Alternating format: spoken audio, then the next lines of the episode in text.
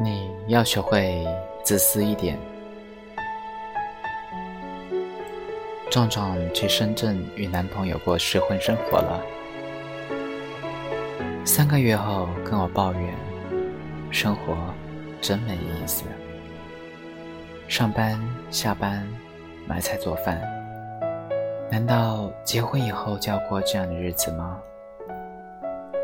壮壮的感觉我懂，并且我们大多数人最终过的都是这样的生活。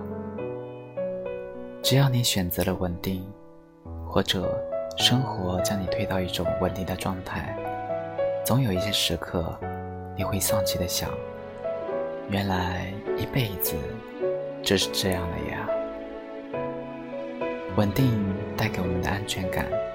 是大多数人愿意选择或者能够负担的生活，同时它不可避免地造成厌倦。所以，曾经给予我们幸福的事情，成为常态后，都会变成束缚。幸福的人与感觉不到幸福的人，最大的区别，并不是幸福的人不需要买菜做饭。而是他们在稳定的生活之外，有秘密的出口。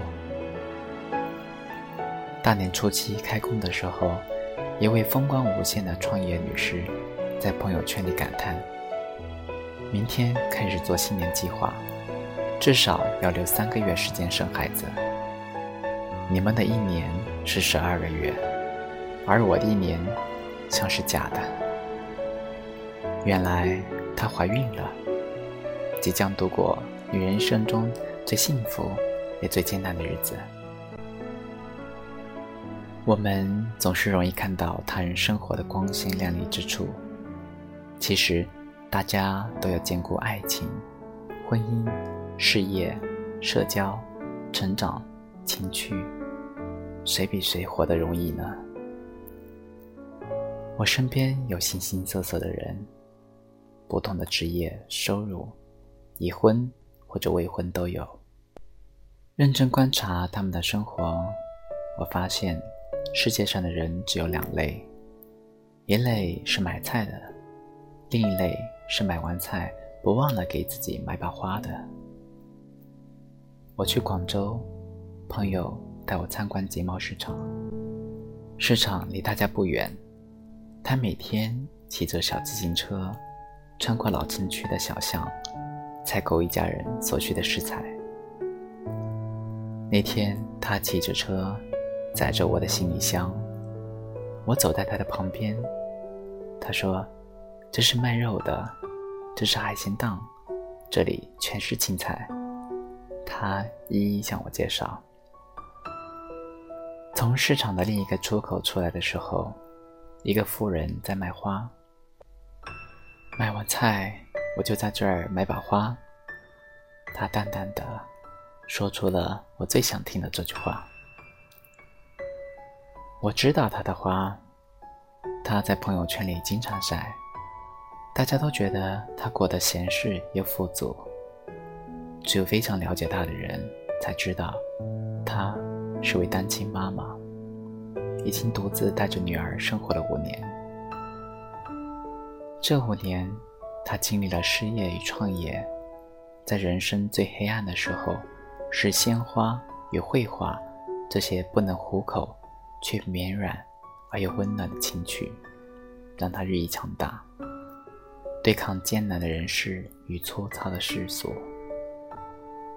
买菜代表平庸的生存，而买花，则是我们在生活的泥石缝隙中主动寻找与触摸的幸福。前者是生而为人的宿命，无人幸免；而后者是生活的智慧，有人掌握。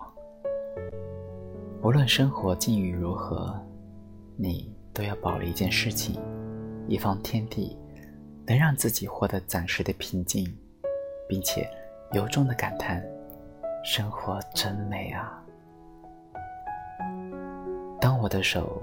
触摸到玫瑰的花瓣时，会忍不住感叹生活美好。我身边的朋友，有人每晚九点安静的听一首老歌，有人每天早晨六点去江边走走，还有人选择画画，完全没有功利心的每天画上十几分钟。人与人最大的区别，不是做什么工作，吃鱼还是熊掌，而是你会不会为自己打赏，获取平静。触摸幸福，长久的平静与幸福，是你的事业、财富、伴侣、朋友都无法给予的。你必须找到与自己的厌倦、不甘、欲望相处的方法，并将它们投射到一些触手可及的美好小事中。当你被生活打了一拳。既不必伤筋动骨的换一种久了一样会厌倦的生活，也不必向谁倾倒情绪垃圾。与拥有一个知己相比，更容易的是拥有一座花园，里面装满了让自己愉悦的小事，随时都可以拿出来抚慰平庸的生活给你带来的失望与伤害。我们都是拴钥匙的人，从元气少女到职场妖精，从恋爱中的女王变成家务中的女人，腰间的钥匙越来越多，每天都在纠结是就地躺倒，还是负重飞翔。最好的选择当然是负重飞翔。生活的负担就在那里。有能力扛起它的时候，才是它最轻的时候。在负重前行的时候，永远不要忘记取悦自己。你的苦与乐，只有自己最清楚。你的心情，要由自己负责。我们拼命努力，是为了与更美好的一切在一起。所以，你要不断的以美好之事。为自己打赏，所以忙中偷闲，你偷的不是空闲的时间，而是空闲的心情。大家都是买菜的，然而只有少部分的人知道买完菜还要为自己买把花。这把花就是你的闲情，你的心境，是常常觉得幸福的人与感觉不到幸福的人。之间那条微妙的金线，为自己打赏，你就要学会适当的自私，不损人利己的自私，是为自己负责。无论与谁在一起生活，有一项本能绝不能丢，那就是明白自己的快乐与兴趣所在，并且永远挤出一点时间与他们相处。